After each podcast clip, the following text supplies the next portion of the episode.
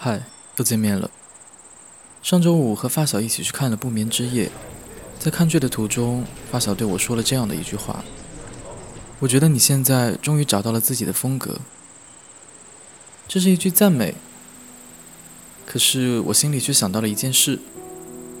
不久前，在我还留着长发的时候，我常常面临路人的目光打量，进入卫生间前也总是会被拦住，在他们的眼中。长发代表着我是一个女性。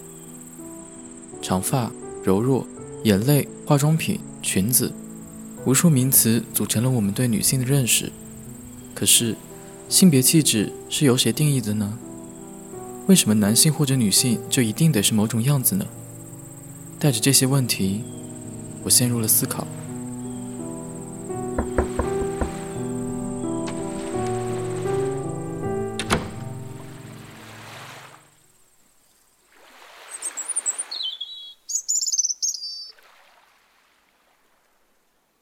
大家好，欢迎大家来到角落，我是 Joe 角乐。今天呢，我请了我的朋友白白来和大家聊天。那我们聊的话题呢是有关女性主义的。为什么要聊女性主义呢？前两天我在咖啡厅里碰到白白，他在读一些跟女性主义有关的书籍。那我们最近都在读呃文内莎的《同意》这本书，所以我就请他来到角落来和我们聊一聊，我们是怎么样。认识女性主义，并且怎么样成为一名女性主义的学习者，以及我们对于女性主义这件事情有什么样的看法？嗯，那你和大家打个招呼吧。大家好，我是角乐的朋友，拜拜。嗯，好好欢迎你。想到这个议题，是因为我前一段时间突然意识到，就我自己在成长过程中呢，其实是因为所谓的女性气质这件事情呢，受到了非常多的评判。因为我本人从小到大都是一个比较非传统男性气质的这样一个形象。上大学以后，其实也是。那我有一段时间是留长发，呃，所以在走在路上的时候呢，就会被人指指点点。大家都希望所谓的男性就应该是男性的样子，女性就应该是女性的样子。那到底什么是男性的样子，什么是女性的样子呢？嗯。然后我就开始去了解女性主义的相关的议题。我前两天也注意到一件事情啊，就是包括我之前也有跟你讲嘛，就是那个鸡蛋鸡，嗯，粉头发那个女孩，她不是自杀了吗？嗯。然后我就在学校里注意到有很多的女生，她就是染了粉色的头发。就我是猜测啊，我觉得他们是不是可能在某种程度上是想要通过这种形式去声援这个女孩的？其实我还是挺难过的，就知道她自杀的那个消息的时刻，为什么要因为她染了头，然后你就要去抨击她和指责她呢？就本质上其实也是因为可能跟她的性别是分不开的，因为她是一个女性，本身她的行为就会受到很多的审视，包括染粉色头发这件事情，而且评论区很多言论真的是 蛮恶臭的。嗯，就是说他染了头，染了粉色头发，就是从事一些不正当的职业，或者是怎么样的。我们小时候可能就一直在受到一些性别的规训吧。那你小时候是什么时候开始有没有意识到这样子的一种规训的存在？我感觉我是从很小的时候就有这种意识了。我上幼儿园的时候，那时候是和我表哥一起上课的。我表哥大我一岁，然后我们那时候住在一起，两个小孩子就是一起去上学，然后一起放学回家，这样。那个时候就是有这种感觉，就是大人对我们两个的期待是不一样的，教育的方式也是不一样的。对，其实我小时候对这件事情的印象还是蛮深刻的。那个时候呢，就大家流行那种角色扮演的过家家的游戏嘛，然后我们班就会有那个游戏，就是要扮演七仙女。那个时候有个很红的电视剧叫做《欢天喜地七仙女》，大家就会争着去扮演里面的那些仙子，然后还会在手上佩戴那种零食。嗯。然后我当时呢，就是觉得这个游戏非常的好玩，因为我也是一个资深的电视剧迷，然后我就会积极的参与到他们的这个游戏里。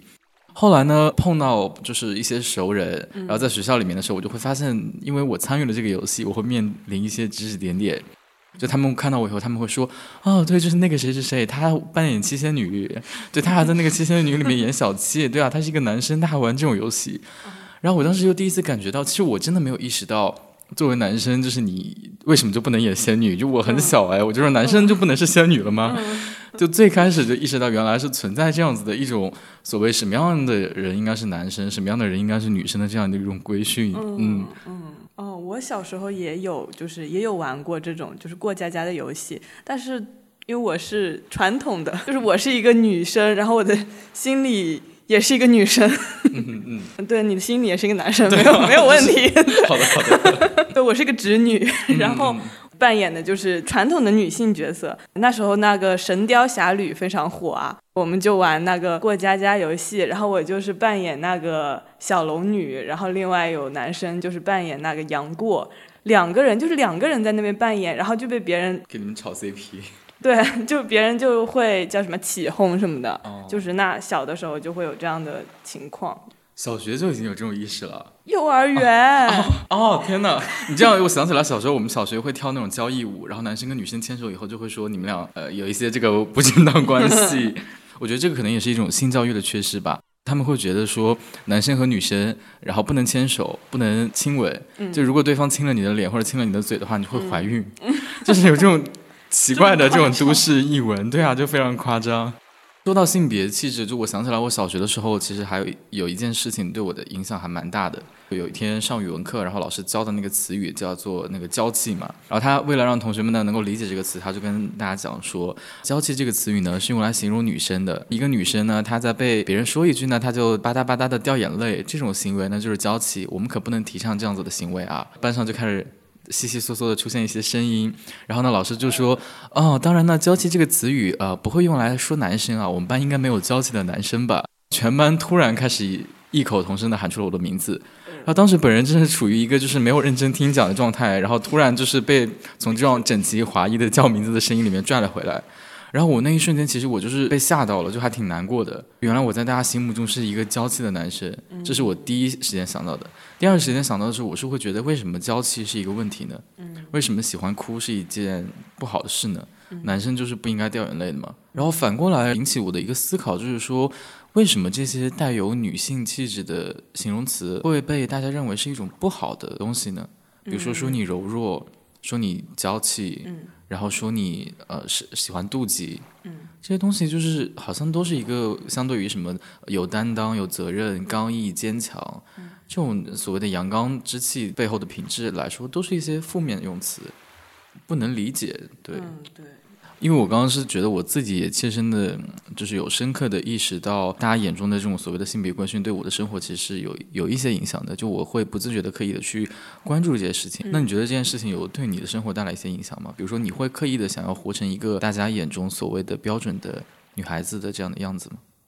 嗯，我觉得有肯定是有的。相对于你来说，就是你可能会觉得这种性别气质可能会是一种反向的感觉，你会觉得女性的气质在你作为一个男生身上不应该存在，你会感觉这是一个问题。但是因为我是一个女生，嗯，我本身的性格就不是很争强好胜，或者是就是我本本来就是一个很佛系的人，那我的这些特点在我身上就是顺水推舟的就变成了一个就是女生应该有。的特质，我也不知道我的这种就是女生的特质，是因为我的性格本身就是这样，还是因为从小被教育说女生应该是文静的，应该是放心的、懂事的这样的一些教育，让我变成了这样。但是我确实是有会刻意的注意，让自己可能看上去怎么说呢？就是成为一个传统意义上父母那一辈的人眼中是一个好孩子，对，好女生、好女孩，对这种感觉。比如说，如果举一个例子的话，可能就是从外表吧，最浅薄的东西，就是父母会觉得你女孩子留长发好，不要染发好，你的头发应该是深色的，你应该就是皮肤是白的，穿衣服不能穿的很暴。暴露或者是怎么样的？因为受到他们这样的教育，我会在穿衣服或者是在我的这个外貌打扮上面往这一个方向去靠。所以你本质上其实还是会很难去克服自己某种程度上的取悦他人这样的一个心理嘛？嗯，对。大家好像本质上都还是会潜意识的去取悦一下，因为你都想受到别人的欢迎嘛。嗯，就会有这种心理，其实蛮正常的。然后我又想到一个事情，就是上学期学期末快结束的时候，有一天呢，我爸我妈突然在微信群里面，就是非常生气的发了一堆消息，说什么啊，孩子，你的同学都是一些什么坏蛋啊？他们怎么这么坏啊？我我今天呢收拾房间，看到了你初中的同学录，我才知道啊，那些小孩都太没有教养了，他们怎么能讲那么难听的话，让你叫爸爸，还说什么娘炮啊之类的。对啊，但我当时看到以后，其实我还在群里面开导他们，因为我的想法就是，我觉得可能当时大家就是好朋友们之间开玩笑啊，就是说来我们就是好兄弟、好朋友，你叫爸爸。或者说哎你是我儿子，就是会开玩笑嘛。还有娘炮这种，可能我觉得也是一种开玩笑了。就虽然我以前经常受到这种词语的调侃，但直到今年过年回家的时候，我就是本着好奇心，我就打开了那本同学录，我说那我看一下到底是什么样的一些言论。当我打开以后看的时候，我就会发现，哇，那些用词就是真的在现在我的眼中看上去就是触目惊心。嗯，他就会用到一些非常难听的词汇，比如说什么啊，你这个骚货啊之类的。对，这些可能会都会被，就是举个例子啊，就会被逼掉的一些词语，还有一些指责你的这个外表特征不符合一个标准男性的。我看到以后，我现在就会觉得非常的生气，我就会觉得啊，当时原来在初中那个时候，大家的价值观念不成熟的情况下，是会讲出这么伤人的话的。嗯，就不难理解为什么。我妈她看到有别人这样讲她的孩子以后，她会觉得那么的难过，那么的愤怒了。同时呢，我也会想说，当时初中我的这个心态真的是有够好的，就是居然把这件事情就是当做是一件 对啊忘得一干二净的。我觉得我心态真的蛮好的，就小时候老是被别人调侃这个性别气质这件事情，嗯，总是遭到调侃。然后呢，我是那种表面上他调侃我的时候，我会脸红羞涩，然后眼泪涌到眼眶里，所谓的那种娇气的那个行为。但是第二天我就会忘掉这件事情，可能是因为我周围的人都给了我比较多的保护和爱吧。嗯。我之前不是还跟你讲过，我高中的时候中考结束，那个时候我的成绩是我们县的那个第一名嘛，然后就要代表学生上去发言。在高中的那个发言的那个典礼上面呢，然后我一站上去，全场刚开始很喧哗，突然安静了，然后安静下来以后呢，有一个不大不小的女生，她就讲了这样一句话，她说：“怎么又是这个叉叉叉啊？她这个娘炮 啊？呃，为什么不是另外一个人？”然后呢，这句话就是虽然他的声音也没有很大了，但是因为全场突然安静了，所以他就像一个涟漪一样扩散了开来。我就听到了，当时我就是石化了，但是石化了一两秒，我本人就是觉得这个重要场合要盯住，然后我就是继续开始完成了那样的一个演讲。嗯，但事后我就会想，其实我时不时都会想起这件事情。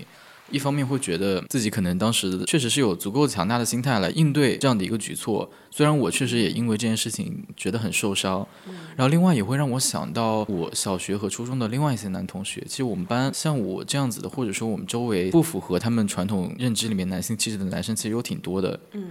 就我小学有一个同学，他可能比我要更表现的明显一些。嗯，他是那种走路的时候都会就是扭来扭去的，就有点像徐克导演里面的青蛇里面的那个他们的走路的姿势一样。然后当时我们班就会有很多那种不管是男生女生也好，聚在一团在背后讲他的坏话。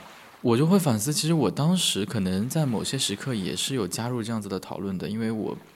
可能不太想显得不合群，但是你现在回过来思考的话，我其实觉得我是有足够的幸运，因为一方面我周围的人他们对我很好，同时我的学习成绩足够好。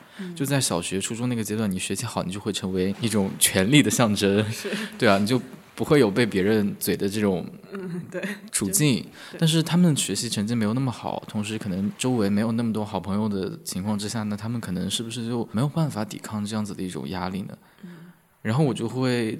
进一步思考，这样子一个制度本质上反映出来的其实是社会里面它对于女性气质的一种贬低吧。嗯，是的，就像女生，如果女生身上你表现出一些男性气质的话，你会被夸奖，你会被说啊，这个女孩子很好，将来可能会有大作为，这这种感觉。呃，说实话呢，其实我当时在进入大学以前，对这些事情都只是保持着一个批判性的态度去看待它的。嗯，我是会觉得这个现象不合理。但是在上大学以后呢，我可能才逐渐的开始看到它背后反映出来的一些问题。嗯，其实是跟我受到了一些女性主义的思想的，还有朋友的影响是有关的。嗯，那就说到女性主义的话，我觉得我们在上大学之前肯定都没有听过这样子的词汇。嗯，那你自己是从什么时候就是第一次接触到这个词语的呢？前几年女性主义和身材焦虑是挂钩的，对。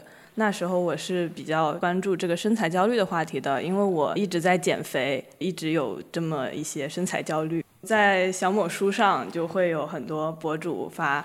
一些就是呃女生不应该身材焦虑这么一些话题，了解到女性主义就是从这一些话题上面开始的。后来女性主义就在微博上面也很多人讨论嘛，然后逐渐的有很多批判这个女性主义，说什么女权啊，说打女权或者是田园女权之类的各种争论、各种争执什么的，这个话题就是被炒到了一定的高度嘛。后来就了解的越来越多，这样。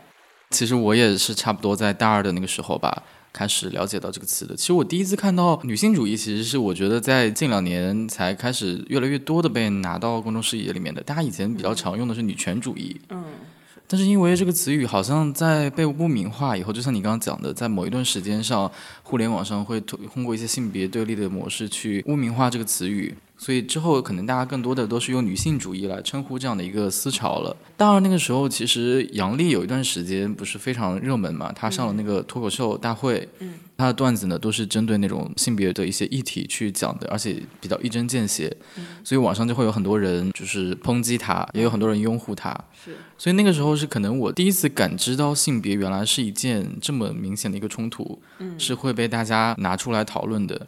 然后我也同时那个时候开始深刻的反思，其实我我觉得我自己可能潜意识里面一直是一个女性主义者，但那个时候我是会开始就是刻意的去关注女性主义的一些议题和思想，嗯，包括其实杨笠那个事情那段时间，我跟高中同学出去吃饭，然后我们就聊到这个话题，一个女生，然后我就问她，我说，我觉得杨笠最近那个段子还蛮有意思的，哎，你有看吗？然后他说：“对啊，我有看了，但是我觉得他太过激了。嗯，我觉得我不是很同意他讲的一些观点。我觉得我支持平权，但是我不支持女权。女权是一个太极端的行为了。当时我听到他的这个表述以后呢，我就是很愤怒，很想反驳。但是我突然就是又就那一瞬间会有一种绝望吧，就觉得好像本来你很开心的要去跟他分享，终于有一个人站出来讲了一些可能你们在生活中感同身受的一些问题，结果对方并没有跟你有同样的一个共情的时候，还是会有一些失望在的。”我之前有好像有听你们讲过，就是你们对于什么叫女性主义还是女权主义的定义，其实是跟老师产生了一些冲突的，是吗？嗯，对，那时候是在女性主义和女权主义这两个词是不是同一个词这个问题上面和老师有了一些冲突。根据我们的了解，包括我们查阅的一些文献啊、资料啊，女性主义其实就是女权主义，这两个词完全是划等号的。但对于老师来说，女权主义是更偏激的一种，呃，表述对表述，而女性主义就是一个更温和的这么一个词。老师可能也是了解到一些互联网上的内容，觉得这个女权就是一个过激的一个词汇，这样子。就大家可能对于女权主义，就是觉得你提到了权利这个东西，就是具带具有一定的颠覆性，就会本能的保持一些警惕。我觉得这种警惕更多的可能是男性的警惕。你要维持自己的权利在某一个固定的位置上面，不被别人打破。然后你就是需要不断的去强调，我们这是一个不能被打破的结构。嗯。所以当有人跳出来说他想要打破这个不公平的时候呢，你就会说你是不是要骑到我的头上了？对。但明明人家还在你的脚底下。对。然后我自己对于女性主义观点的启蒙，最早的时候开始可能还跟音乐有些关系，因为我一直很喜欢听歌。中学到高中很喜欢一个歌手，就 Lady Gaga 嘛。嗯。她有一首歌呢，叫做 Aura。其实那个歌的原名叫 Burka 就是罩袍。主题呢，就是在讲中东的那种女性所穿的罩袍，把她们的身体遮得只剩下眼睛了。嗯。那个里面的歌词就是说，Do you wanna see me naked, lover？就是你想不想看我赤裸，我的爱人？它就是一种呼吁女性解放自我的这样子的一个观念嘛。当时我就意识到说。原来在有一些国家，女性她的身体是不允许被裸露在外面的。我们其实大多数女性，原来就是你想要打破的东西，可能是一种很牢固的一个父权的一个制度。对。那这么说起来，我感觉小时候，包括青少年时期看的很多美剧，都会有有关女性、女性解放之类的内容。它的主题可能不是女性主义或者女性解放这样的主题。但是它会有很多展现女性力量、身体的解放的一些相关的内容吧，或者是一些角色，它会有一些这样的设定。所以对你而言，其实也是一种思想上面的启蒙吗？嗯，对的，我会觉得看那些影视作品，那一些角色跟我们生活中看到的、认识的一些女性是完全不一样的，就会感觉更积极，站在女性的立场上看，更憧憬。嗯，有一部就是那个《致命女人》嘛，她就是讲了你为什么会杀掉自己的丈夫，然后你在某一种自己处于劣势的情况之下，然后你就是站起来反抗，用很极端的形式。嗯。然后呢，我之前在大三的时候也选了一门课，叫做性别亲密关系与社会。那门课上呢，我就学到了蛮多的东西的，然后也开始意识到，就是原来除了我在生活中看到的这些不平等的现象以外，家庭劳动也是女性可能她们必须要面临的一个问题。我觉得家庭内的各种事务的分工，就是一个很难讨论清楚的一个话题了。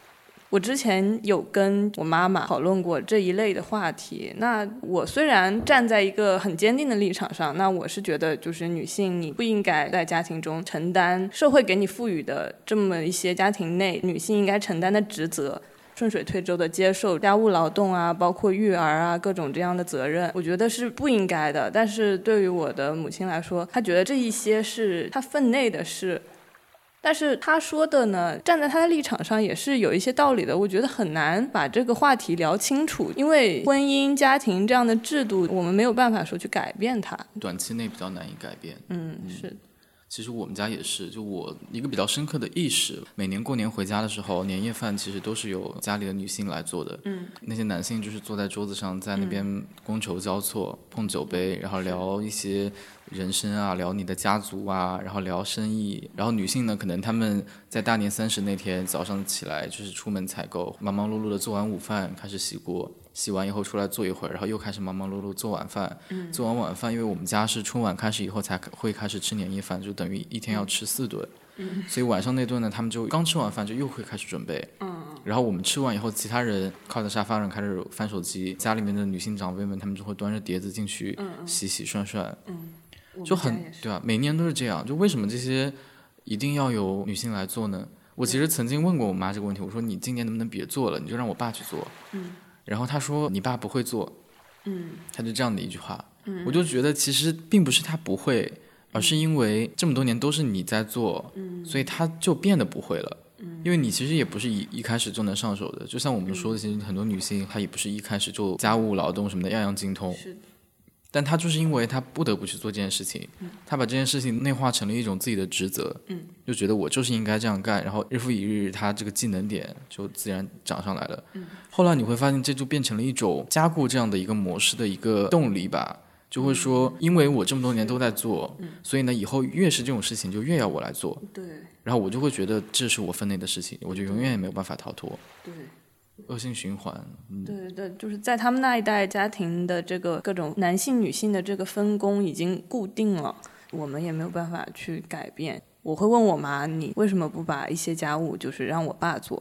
那他就会说，你爸是在外面赚钱的，你爸在外面也很辛苦很累的。那我就是负责家庭，对我就是负责家庭内部的这些家务啊什么的。在我看来。嗯，我们上一代他们的这个家庭分工，家庭里面的男性、女性的这个分工，其实相当于说是男性是赚钱，就是赚更多的钱，然后女性是赚少量的钱，然后在家里负责家务劳动。其实我觉得这种模式和你男性就是男性工作，然后女性做家庭主妇，其实是本质上是一样的。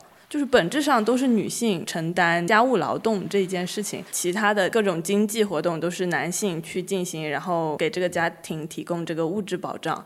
其实我也有这种意识，像你刚刚讲的一样，其实我们的母亲这一辈，他们的观念相较于上一代人，其实已经有了一些变化了。嗯，他们会觉得女性还是应该要有一份工作的，嗯，要能够自立，嗯，但是他们本质上还是会觉得自己不得不去从事家务劳动。嗯，是。然后我就又想到，其实，在我们家，就是我奶奶，嗯，她是就是上上一辈了嘛，嗯，她其实一直就是属于那种没有工作，就是我爷爷在那边在家那边当老师嘛，嗯，所以她基本就是去哪里都是跟着我爷爷在走的，嗯，因为我爷爷他们那家那边就是家族观念非常的重，嗯，同时呢也是经济状况不是很好嘛，嗯，所以他们就是男性是占绝对主导地位的。出去工作也好，还是家里主事也好，都是那种男的。然后你去到那边家里做客的时候，就去到他们老家，你就会看到，其实那些女性，她们往往都是家里来客人聊天的时候呢，他们会坐在角落里。同时家里一大桌人吃饭的时候呢，他们也会就是不会上主桌。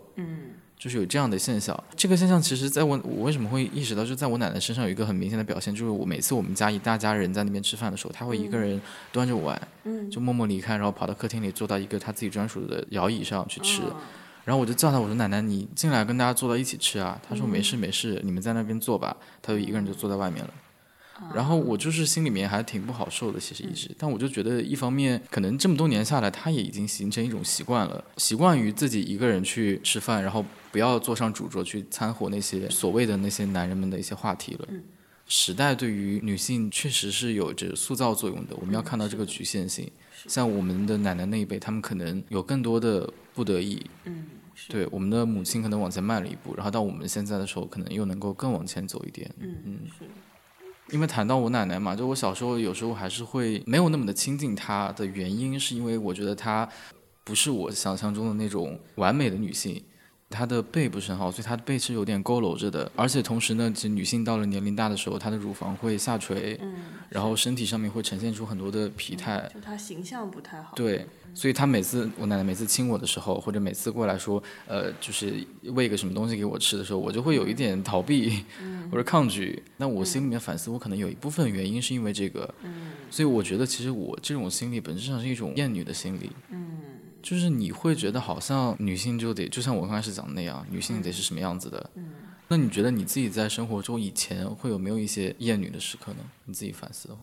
前几年在这个互联网上女权被污名化的那一段时间里，我确实也是跟风的。虽然我没有说在互联网上发布一些什么内容，但是我那时候确实也是会觉得说大家打女权的太偏激了，这样是不好的。我那时候也是这么想的。包括对前几年也有一些新闻嘛，就是会说呃有一些女性遭到了性骚扰、性侵这样的新闻，会有一些人会说啊这个女生她穿的不好啊，穿的很暴露怎么样的，会有一些被害者有罪论嘛。那有时候我也会在心里赞同啊，说这个女生确实是穿的有一些暴露。你就是觉得没什么，比如说他们被骚扰了，其实他们还是有点罪的。对他们可能就是可能他们有百分之五的罪，我会这么想，这样子，嗯。那是是有点对，也是不太好的不太好的想法吧。现在我就觉得就是这些男的有罪。所以是什么促使了你的改变呢？就是我接触了女性主义啊，更深入的了解了女性主义，我觉得这些男的就是有罪。那你深入了解，你是通过读书吗？就是看了一些，比如说书啊什么的。嗯，是的，是的，是看了一些书。因为我前两天不是你在读上野千鹤子的《父权制与资本主义》吗？嗯，对。然后我觉得他可能对你而言是一个挺重要的作家吧？你要分享一下吗？嗯嗯，确实挺重要。我我觉得我就是对女性主义有更深入的了解，就是通过《厌女》这本书。我去年看了，嗯，上野千鹤子的《厌女》，怎么说呢？我自己个人看完的感觉就是，她提供了很多解释，就是我作为一个女性，生活中遇到的一些让我不适的点，或者是更大的让我感觉遭到了不公平的对待的一些点。这本书它解释出来了，它从背后的这个制度，再往上到一些现象，让我得到了一个更清晰的对于女性主义、女权有了更清晰的一些认知吧。嗯，是的，因为我觉得上野对我而言可能也是比较重要的一个作家吧，因为这两年他的书可能开始广泛的在国内传播了。嗯，我读的比较早的他的书也是《厌女》。嗯，然后我觉得读完以后，就像你讲的，其实是蛮醍醐灌顶的，因为他就是其在其中讲到了所谓的厌女这样子的一个机制是怎么样形成的，就是通过男性以排他的形式，嗯首先你排除了男同性恋者，其次呢你排除了女性，把男同性恋者和女性这两者他者化的过程中呢，你们就确立了自己的主体性的地位，然后使得你们的这个权利得到一个强化。对，生活中是这样的，就是很多男的他就是很厌恶男同性恋，很怕自己别人别人说自己是男同性恋，同时呢他也怕别人自己说自己身上有女性气质。嗯，同时呢他们很多男性之间会互相达成一个协议，说嗯你看他们这些女人就是不懂，嗯，对吧？你看那个那谁谁谁，他就是没有一点男人味儿，嗯，就会这样。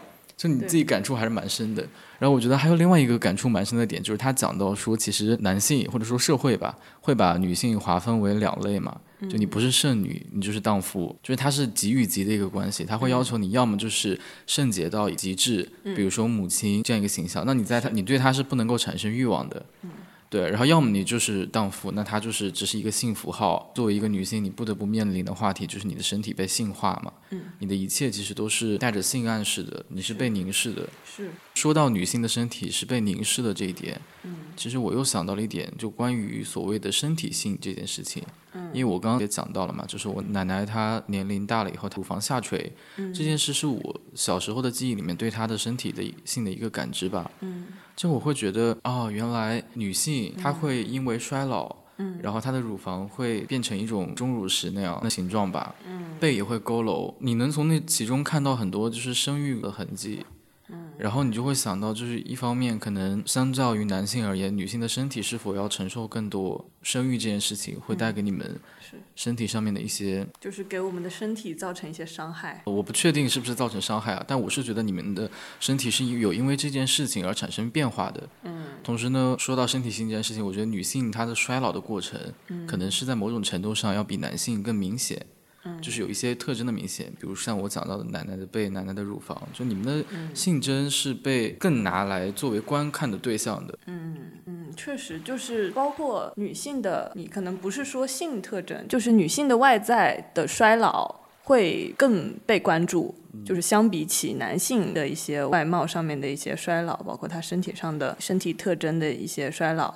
比如说你呃法令纹啊、鱼尾纹啊，你的脸上的衰老的一些特征啊，然后包括你的乳房啊、你的屁股会更加受到关注。一些女明星嘛，那她们可能拉了皮，就会被特别的关注，哦，是是吧？对，而且我觉得女明星就是你要是到了六十岁，然后容颜还比较年轻的话，是会被夸赞、上热搜、什么炒作的。所以就我觉得女性的这种容貌焦虑真的是被营销到了一种程度了。是，但男性就是对比起来，就是男明星，男性就没有说我老了我要去拉个皮，就没这种说法，是吧？对，虽然他们也在乎保养，但是就没有这么严苛的标准。而且前两天不是也谈杨紫琼获奖那件事情嘛，也引发了很多的讨论嘛。她的那个获奖发言里面有讲说，她想要告诉很多女演员，六十岁也是黄金的年龄。嗯。然后你就会意识到，哦，原来我们演艺圈里面很多的女性，她在过了花旦的这个年龄以后，她就接不到角色了，嗯，她只能演配角，然后只能演恶婆婆，这种就是家庭伦理关系，嗯，对啊，就是永远是这种角色。但男性的话，你就会觉得他到了什么呃五六十岁还可以演那种老来俏，对啊，就权谋剧里面的那种大男主。然后尤其是这两年很多比较火的这种官场沉浮的剧，嗯，就是这种不平等真的是无处不在，对是的，是的，嗯。而且刚刚也有讲到身体性，我觉得在身体特征上的另外一个表现，就我意识到关于月经，嗯，啊，之前可能很早很早以前有突然有一篇文章在朋友圈爆掉了，嗯，就是讲关于月经羞耻的，然后那篇文章就是科普了女性的月经到底是怎么一回事，嗯，我记得这个争论在我们的学校最开始被拿出来讨论，是因为有人在那个卫生间里面放了公共棉条，哦，是。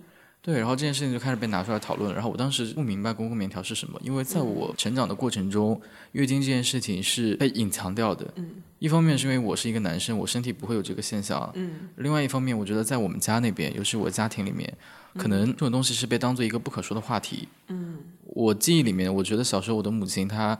我印象里是，我觉得他身体不好，因为他每个月总会有一段时间就是卧在床上面，然后不下来，然后心情也很差，然后每天在那边喝水啊什么的。我小时候的记忆就是，我推开一个门，我说：“妈妈，你身体好点了吗？你要早点康复。”我当时心里面的想法，我就说我我妈妈可能身体不是很好，但我后来一回想，我才发现，就是她可能当时就是来月经了，嗯，她就是难受，所以她在卧在床上，但我一直没有办法理解这件行为，嗯，然后直到上了大学以后。我才开始接触到，就是月经是怎么一回事。嗯嗯，我感觉在我成长的过程中，月经这个事情就是很很自然的、很正常的就发生了，然后没有经历过什么特别的月经羞耻吧。我感觉就就大家没有觉得这件事这个词是不能说的。对，就是青春期的时候，在学校里什么的，也没有人说把这件事情拿出来。呃，取笑别人或者怎么样，也没有这样的情况发生。但是最明显的一个变化，确实有变化。变化就是我以前小时候，可能青春期的时候，可能来月经了。那我去换卫生巾的时候，我可能是藏起来的，就把卫生巾放在口袋里这样子。是的。对，把它放放起来，那我去换卫生巾。但是现在就是拿着就去了，也不会说管他谁看呢，就不会管这些。对。对啊，你们不是就以前很多人去便利店买卫生巾、卫生棉条都会装到一个黑色的袋子里面。嗯，是的，是一种很隐蔽的。对，因为小时候是寄宿嘛，然后去那个学校的超市里面买卫生巾的时候，他就会帮你。把卫生巾装进一个黑色的袋子里面，就是藏起来。但是我记得前两年去便利店里面买买卫生巾的时候，那时候男生去买好像都没有人会给你袋子，就无所谓，就你自己买，你自己买了你自己拿着拿出去。是的，这两年可能环境也大环境是有在变好一点。嗯。同时，我觉得我们俩的一个差异是因为我们的所处的位置其实蛮不同的。嗯。因为我是来自北方城市的，嗯，很内陆的城市，而你是在江浙沪这样南方的城市，所以可能经济和观念的发展是要更快一些的。嗯。就在我们那边，其实大家会觉得“月经”这两个字是不能说的，他们要么就是说来那个了，嗯，要么就会说来大姨妈了。我其实一直有个迷思，我说大姨妈是什么东西啊？跟大舅一样吗？因为我们小时候不是有个，就是说你大拇指袜子破了叫大舅嘛，大姨妈是大舅的对应词嘛，就会有这种迷思 这样的笑话存在。有因为有些女生她来月经比较早，嗯所以有人在楼道口踩到卫生巾的时候，嗯大家就会嘲讽她，嗯就说你看你踩到了什么东西，就会好像会觉得那是一个就是不祥之物，啊就有这种语言环境的存在吧。对，然后直到上了大学，我才会觉得呃，周围大家对于这件事情的态度是有在变平常了。嗯，是。那这么说，我我小学的时候好像也是，大家都不说月经，就是说来姨妈，好像也没有说就来了那个，了就是来了来了，哦就是什么我来了。对，那呃小时候好像都是我来了，对。但是其实，在我的观念里，这些和月经是一回事，就没有说哪个词更不能说，哪个词能说。我换着说，我有时候说我来姨妈，有时候说我来，有时候说我来月经，我不觉得他们有什么差别。对、我觉得也不用去抠字眼吧，但是很多人在抠字眼，但我自己是觉得不用抠字眼。对 我自己没有在隐藏这个事情就，就可以，就没有关系。我觉得嗯，是的，是的。那对于你而言，你觉得就是因为月经它本身是一种生育的前兆嘛？嗯，就它跟生育是息息相关的嘛？它有带给你关于生育的一些感受吗？哦，对于我来说，最大的一个感受就是不规律的月经，就是不正常的月经，它意味着我可能不用生小孩了，我特别开心。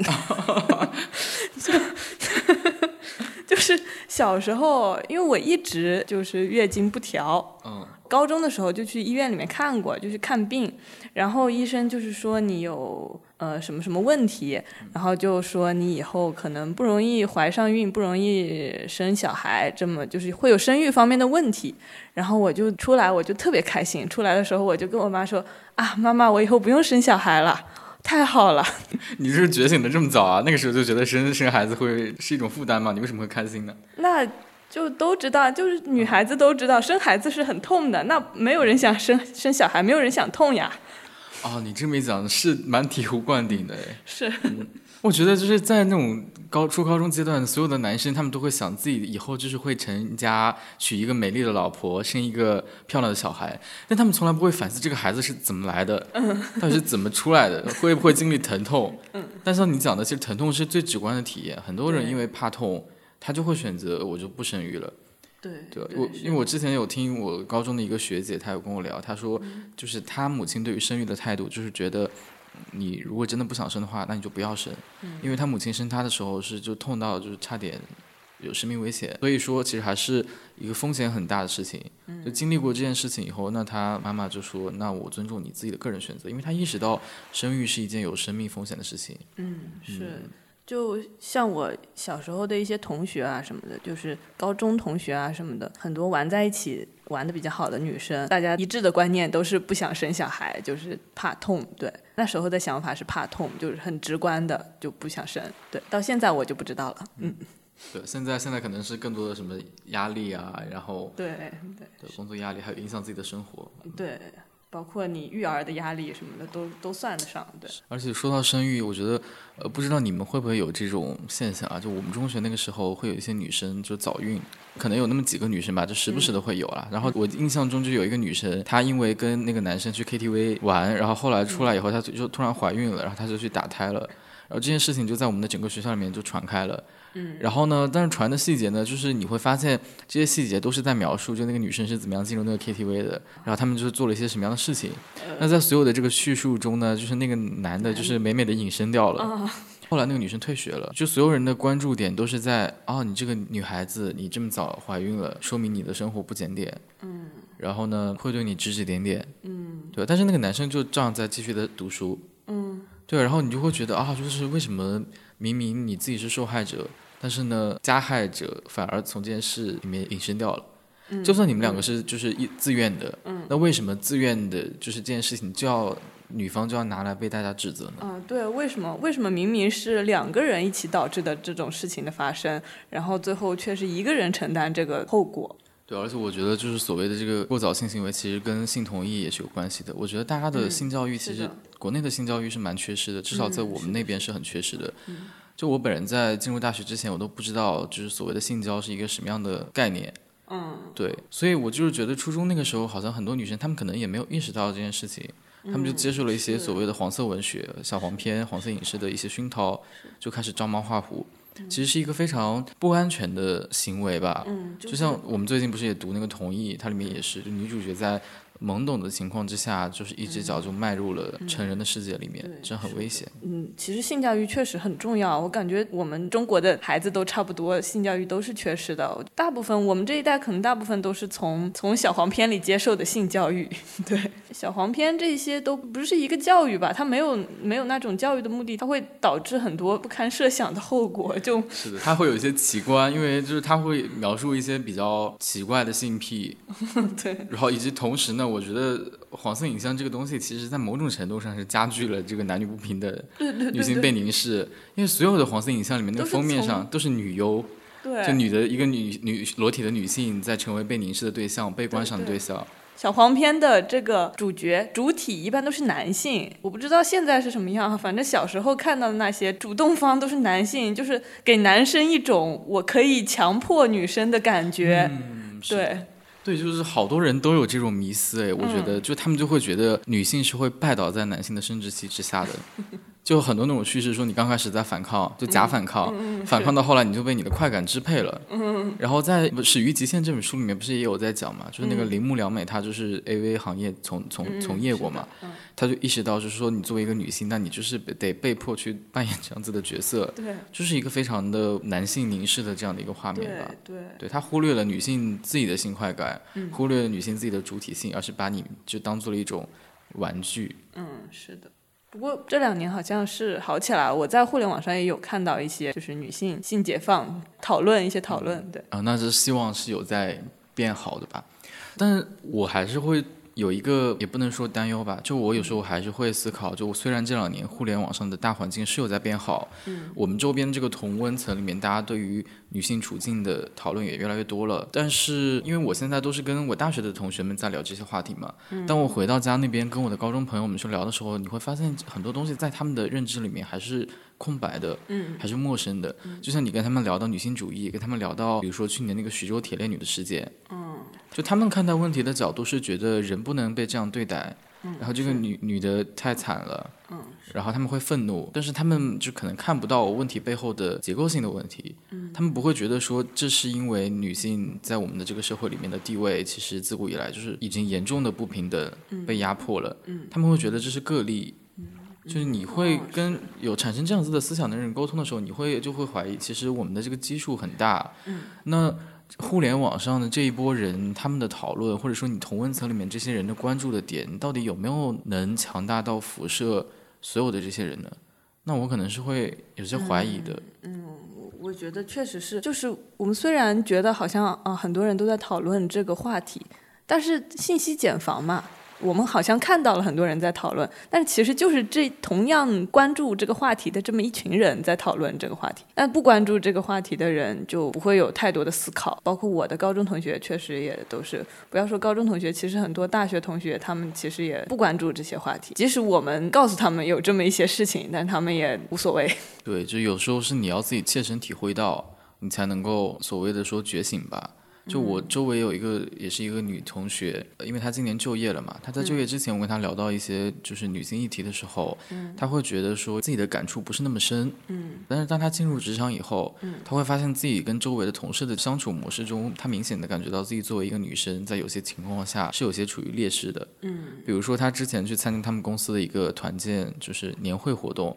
在那个年会上面呢，就聊到了一些微博上面的话题。然后其中有一个男同事发言，就是说你们觉得这些。些女权主义者们是不是都是在无病呻吟，想要骑到我们的头上啊？就是类似于这种话。啊，对他听完以后呢，就虽然他可能也不是一个所谓的这种激进女权，嗯，但他听到这种话，他就明显的感觉到被冒犯了，嗯，然后他那一瞬间就觉得，原来就是这些男性是不能够共情你的，嗯，是。然后他就开始反思，开始意识到这种不平等是根植在每个角落里的，嗯，是的，是的。就你得亲身切身的经历了，你可能才能够更深刻的自我觉醒吧。嗯，对。那你觉得你身边有这种所谓的女性觉醒的时刻吗？或者说你自己，就你有没有某一个时刻是突然觉得啊，我就是深刻的感受到被冒犯了？有啊，就我前段时间不是也去尝试着求职了吗？然后我去外面的公司面试的时候，面试我的人是公司的老板嘛，相当于是他就是提到说啊，我们想招一个男生，我们觉得男生会比较有干劲、有冲劲，女生也可以，女生呢就会比较细腻，考虑事情更加周到，对，这种刻板印象啊。然后他就问我说啊，你会不会开车啊？然后我说啊，我会。然后他说啊，你会呀？表示震撼是吗？对，就是觉得女生不会开车啊，对。不能理解，就是。然后我就嗯，我就笑一笑。天哪，我觉得好可怕啊。就提到女所谓的女性觉醒，或者你意识到自己处境的这一刻吧。就我很早之前吧，看过一档央视的纪录片，就半边天的《我是刘小样》。嗯。那个片子里面就是刘小样，她其实就是一个农村的女性，陕陕西那边的吧。但是她就是非常的自我觉醒，她就意识到她自己不甘于处于那样的一个状况，就是待在家里面去做家务。嗯。她想要走出去，她想要去看世界。嗯。然后我觉得那个片子就是带给了我一种巨大的震撼。嗯，你就会发现她虽然是一个没有受过教育的女性，但她讲出来的很多话非常的深刻。嗯，比如说她在那边跟主持人对谈的时候，她我我觉得在我脑子里面留下来的最深刻的一句话就是她讲，她说我宁可痛苦，我不要麻木。嗯，他就是深刻的感受到了自己的生活，但是他在那样的一个处境里面，他能怎么办呢？嗯，他作为一个农村的女性，她就是无能为力啊。嗯，然后后来人物不是有一篇文章，就是平原上的娜拉嘛，这两年也是数次的被拿出来讨论，就是讲刘小阳后来他可能也尝试出走了很多次，就是走出小山村去寻找所谓的自己的人生，嗯，但是最终的结果可能还是没有能够走出去。他最后还是回到了那里，嗯，同时呢，他也从刚开始的一个很批判性的，就觉得我要走出去的这种观点，到后来他开始怀疑自己以前做过的那些事情，他会觉得说他不愿意承认我喜欢读书，不愿意承认说我以前其实是一个有才华、有思想的人，他就是会自卑，就是对啊，就这些女性，她们一直都在尝试走出自己的困境，嗯，但是好像一直很难走出，嗯。前两天不是那个范冰冰主演的那个《绿叶》嘛？那部影片在电影节上映了，柏林电影节吧。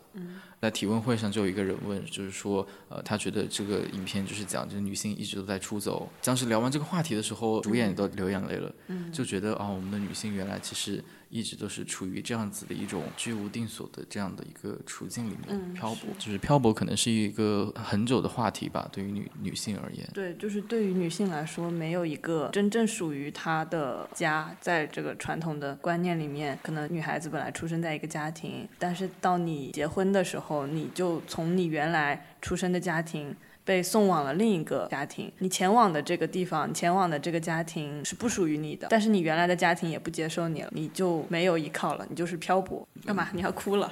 没有，我就是觉得还是蛮难的。就是说到漂泊这件事情，嗯，今年过年的时候在家里，我妈就跟我讲，就因为去年我们家反正发生了一些事情，嗯，一些不好的事情吧。我们家老家，我妈那边是从别的城市搬到我爸在的城市的，嗯，她会觉得自己就是很孤单，嗯，因为他们刚到这边的时候也是方言也不通，她就会觉得自己没有家，尤其是在家里面跟我爸发生了争吵的那一瞬间，她这种孤单感会更明显，嗯，她就觉得自己好像失去了自己的这种归宿啊什么的，就找不到一。一个依托，是的，找不到一个依托。对，我不是也差不多的情况嘛。嗯，我感觉我妈也是，虽然我妈没有说她自己有这种感觉，但是我确实感觉，就是我们上一代的一个女性。你想要离开你现在的家庭，你会没有地方可以去。我们的妈妈没有办法回到我们的外公外婆那里，但是他们在现在这个地方也过得不好，那他们就无处可去了。那你觉得，我刚刚其实也提到刘小样的这个故事嘛？然后我觉得我之前看到平原上的娜拉那篇文章，对我而言还是在很长一段时间内给了我一些力量吧。嗯，虽然刘小样，我不能说他有一个很好的结局。嗯。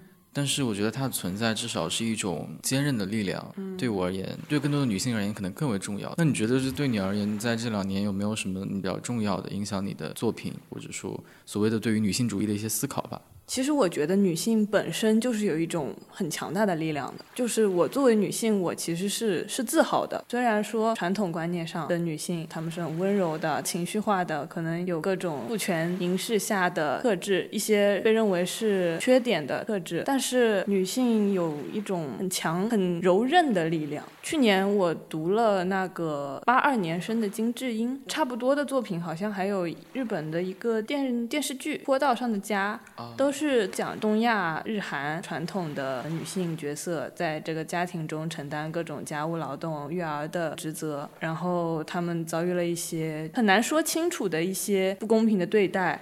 然后他们精神上啊，或者是生活上各种方面出现了一些问题。金智英的那个电影，反正最后我记得她最后找到了一个作家的职业，就她选择在家里写作，带孩子，然后写作。小说好像不是。对，小说说要更现实一点。对，小说好像就是一个凄惨的结局。说到这个，就是韩国文学，我前两天读了韩江写的那个《白》，它也是很女性视角的一部作品。它是讲了，就是主角嘛，就是韩江，可能也是在写他自己吧。嗯。就他在出生之前，他母亲其实是流产过一次的。嗯。第一个孩子就是流产掉了，那个女婴，他们母亲当时是在一个比较偏僻的那种房子里面住着，然后她爸爸不在，分娩的时候呢，只有他母亲一个人，她母亲就从山坡下自己找了工具，自己给自己接生，把那个孩子生出来了。生出来以后，母亲躺在床上，然后盯着那个婴儿五分钟，对他说：“你一定要活下来。”然后后来那个女婴死掉了。嗯然后这件事情就是成为了他心里的一个种子吧。其实他出生的时候，这个姐姐的事情已经很多年都过去了，但他觉得。这件事其实，在他和母亲之间，能更在那里。嗯，然后他的那本书就是在讲他对于这样的一种死去的和自己有着血缘关系的这样的一个不存在的姐姐的一种感受。嗯，他就会幻想说，如果那个姐姐今天还活在这个世界上，那是不是就不会有我了？嗯，我来到了这个世界上是因为她没有能够出生，那么我代替她活了下来。嗯，那如果她是处于我这样的处境的话，她会是一种什么样的人生呢？他就是进行了一个像这种想象吧。我觉得大部分就我受到的影响，我觉得是积累起来的吧，就也不能说是哪一个对我影响特别大这样。所以你有看过《那不勒斯四部曲》吗？我正正在看，正真的很好看。我是在去年就是风控的那个时候看的。啊。就是对啊，我因为去年一整年很多次都被被封封着嘛，然后我就看完了那个《那不勒斯四部曲》，包括他的书。我觉得这部作品给我的最深刻的印象就是他的心理描写实在是太精彩了。嗯，而且他就是把女主角莱农嘛，莱农和莉拉他们之间的那种嫉妒、比拼，然后陪伴，就是那种细节描写的非常的精彩。而且看完那部剧以后，你就会意识到，就是在这本书里面，这个女主角是有绝对的主体性的。嗯，就是莱农这个角色。啊，虽然说莉拉可能一直是大家更喜欢的一个角色，但其实莱农在任何的时候，他都是对于自己的处境有着一个绝对的主体性的判断。我觉得确实，就女性作家他们的视角跟男性作者是完全不一样的。女性作者能把女性角色很深入的、很细致的描绘出来。但是男性作者的话，就也不是说不能，但是他不能，他会带着一种眼镜观看你的这种。对，就是比如说表现女性和女性之间的友谊，那让男性作家来写的话，就是完全不同的情况了。就对，我觉得他们要么就是。岁月静好似的，对，要么就是《甄嬛传》似的，对，争斗就是不会说我们两个既有一个竞争的关系，然后又有互相欣赏的关系，就没有办法这么复杂。而且说到这个，就是我想起来之前在看那个有也有一部电影，就是《燃烧女子的肖像》嘛，嗯，它对我影响也还挺大的，嗯，他就讲到其实这部电影里面有有一些它它是一部拉片嘛，嗯，然后他拍的过程中呢会拍到两个女主角就是裸体的镜头，嗯，但在这部电影里面那个镜头就是。是不会让你感觉到任何的性暗示，嗯，就它就是女性的身体放在那里，嗯，因为它就是女导演拍的嘛。这部电影其实更多的，我觉得它相对于一部同性恋题材的影片而言，它可能更多被看作是一个女性主义的影片。嗯，这个电影里有三个女性角色，就是画家玛丽安，然后小姐呃海洛伊斯，还有一个女仆。爱情故事呢，就是发生在玛丽安和海洛伊斯之间。嗯，然后它这个电影其实是对于一个那个希腊神话进行了一个解构。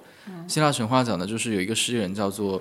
俄尔甫斯，然后俄尔甫斯的情人呢叫做欧律狄克，他被毒蛇咬了，就死掉了。俄尔甫斯非常的悲伤，他就跑到了冥界去，然后恳求冥王和冥后放他的爱人回来。他用自己的美妙的歌声打动了这些复仇女神，还有冥界的众神，他们就同意说，那你可以领回去你的妻子，但前提是在走出冥界的过程之中呢，你绝对不能回头。如果你回头了，那么他就会再次坠入冥界，永远不能复生了。然后这个故事就是说，在已经走到了冥界出口的那个时候，嗯，俄尔甫斯突然回头了，嗯，回头了以后，他的爱人就永远的坠入到了冥界之中。在以往的对这个故事的解读之中，就像这个电影里面也提到了，玛丽安。女仆还有海洛伊斯，他们三人在饭桌上谈到这个故事的时候，那个女仆就讲说，她非常气愤，说这个俄尔甫斯不守自己的信用，怎么能回头呢？让自己的爱人重新死亡。然后玛丽安就说，她觉得俄尔甫斯做的不是一个爱人的选择，而是一个诗人的选择。他选择了让他们的爱情变成一种回忆。然后这个时候呢，海洛伊斯就这个小姐，她就说有没有一种可能是，其实当他们走出冥界的时候，他的爱人在后面呼唤他，嗯，所以他才回头的。嗯，然后你就是会发现，哦，原来以前的所有的叙事里面，其实他爱人的角色都被隐藏掉了。嗯，是对啊，但是在这部电影里面，他就看到了原来欧律狄克他也是有自己的主体性的，就是这段爱情它不是一个人，而是两个人的。是的。就包括电影最终结尾的时候，玛丽安离开，因为小姐最终是要嫁人的嘛。然后离开的时候呢，就是她沿着一个盘旋的楼梯走下来，然后小姐要嫁人了，她穿了一个婚纱，在玛丽安要推门而出的那一刻，小姐喊了她的名字，然后她回头了。嗯，就他们俩也是可能以这种形式选择了留在回忆里吧。对我来说，其实蛮印象蛮深刻的，因为我当时第一次看这个影片是大二吧，就他刚出来那个时候。当时呢，有一名学姐，就是她在她的那个 Poppy 提问箱里面，就跟我分享她看这部电影的一个感受。嗯，她就觉得这部影片对于这个希腊神话的解读也好，然后它片中的一个镜头语言以及表达都是非常难能可贵的一个女性视角的。嗯，对，所以我当时就是对于这个有了一个更深刻的认识吧。嗯，那你有看过房思琪的《初恋乐园》吗？小的时候好像有一段时间这个特别火。对啊，就高中那个时候，其实我就是听说这件事情，就是有个那个台湾女作家林奕涵，嗯，就写房思琪的《初恋乐园》这本书的，他不是就自杀了嘛？我就想去读一下。他跟同意其实蛮像的对，只不过最后结局就是房思琪没能走出来，但是瓦内莎走出来了。也不能说完全走出来，至少她的结局是好的。在同意里面是那个 GM 那个作家对这个女主实行精神控制的，嗯，他会告诉你啊、我是爱你的，然后，但是他其实爱的只是少年少女的那种青春，对啊。然后房思琪里面也是那个李国华那个老师，嗯，就在房思琪死掉之后，他又找了别的受害者，嗯，他永远爱的都是那个青春的样子，然后他会把这个东西用文学嗯。包裹起来，嗯是，就让你误认为这是一种美。嗯林奕涵之前他不是有一个访谈嘛？他那个访谈里面讲的话，我印象也是蛮深刻的，因为这件事情是真实发生在自己身上的嘛。嗯他就受伤了，但他讲，他说其实他觉得这里面这些经历他是痛的，但他也是美的。嗯就你听完以后，你就会觉得、嗯，好像走偏了。是的，我们就是需要有法律让这个未成年人受到保护，在这个性同意上面，不能说我同意了啊，我小时候什么都不懂的情况下，你一个成年人，一个多活了这么几十年的成年人，你去用一些手段去引诱这个未成年人进行性行为，这个是的，犯罪啊，就是。犯罪龌龊，而且确实就是你在这个未成年的情况下，你遭遭受到的一些伤害，你会记得更清楚，会记记一辈子会。未成年人的性教育真的不能忽视。那我觉得我们今天也聊了很多了，嗯，然后最后其实我一直有一个问题，嗯，就我是一个男生，所以我每次跟别人讲我自己是一个女性主义者的时候，我都会三思一下，就对方是一个女生的前提下，我自己的行为在他的眼中会不会没有那么女性主义？嗯那我对于某些话题是否没有那么有资格有发言权？嗯因为我不能够切身性的去体会到一些你们的感受。嗯那在你看来，什么样的男生可以说自己是一个女性主义者呢？就是让我定义，我也不好说。我觉得只要你想要了解有关的内容，你你想要了解女性，想要了解女性主义，你都可以说自己是女性主义。这个定义，没有人可以定义你是什么样的人，是吧？但是最重要的，我觉得最对于男性来说，就是在你没有办法对女性感同身受的情况下，你最重要的一点就是尊重嘛。嗯，其实我觉得啊，女性主义它不不是说只有女性可以做女性主义，男性一样是可以做女性主义。而且女性主义的各种行动、各种思想，它帮助的不仅是女性，其实我觉得它同样是在帮助男性，因为我们的这个父权制度，它这个制度下被束缚住的不仅仅是女性，其实男性也在一定的程度上被束缚住了。是的，比如说 boys like me。对，不仅仅说是 boys like you，就是还有很多在这个体制下面是获利的一些男性。有一些男性可能就是我想做家务劳动，我不想在外面去打拼、去赚钱、去买房、去买车、去给家庭提供这种经济物质基础。我不想去做这个提供物质基础的这一方，我想去做呃家务劳动的这一方。那他其实他是有权利选择这个的，但是因为这个整体的这个结构，因为这个男性、女性的性别的这个位置，他会受到非议，就是这一些人也是受害的。我们是希望能够就是让男性和女性真正的自由吧，我觉得能够平等，然后能够自由。对，是的，是的，我其实也蛮同意这一点的。我觉得女性主义的思想其实不仅关乎于女性，它是关乎于所有人，它是在创造可以让我们所有人生活的更好的一个社会吧。嗯嗯，因为我们俩现在其实都是女性主义者，嗯，同时呢，我觉得更重要的一点是我们都是女性主义的学习者。对，因为我觉得女性主义是一个需要不断学习的过程。是的，我们在生活的过程中一定会遇到新的问题嘛？那遇到新的问题就需要用新的态度去面对它，找到新的解决方式。对，所以说这条路肯定是一条不断往前，然后不断发展着的路。嗯，那也希望我们有一天能够真的找到我们心中的一个自由吧。嗯，然后希望所有的女性能够早日的获得解放。嗯，是的。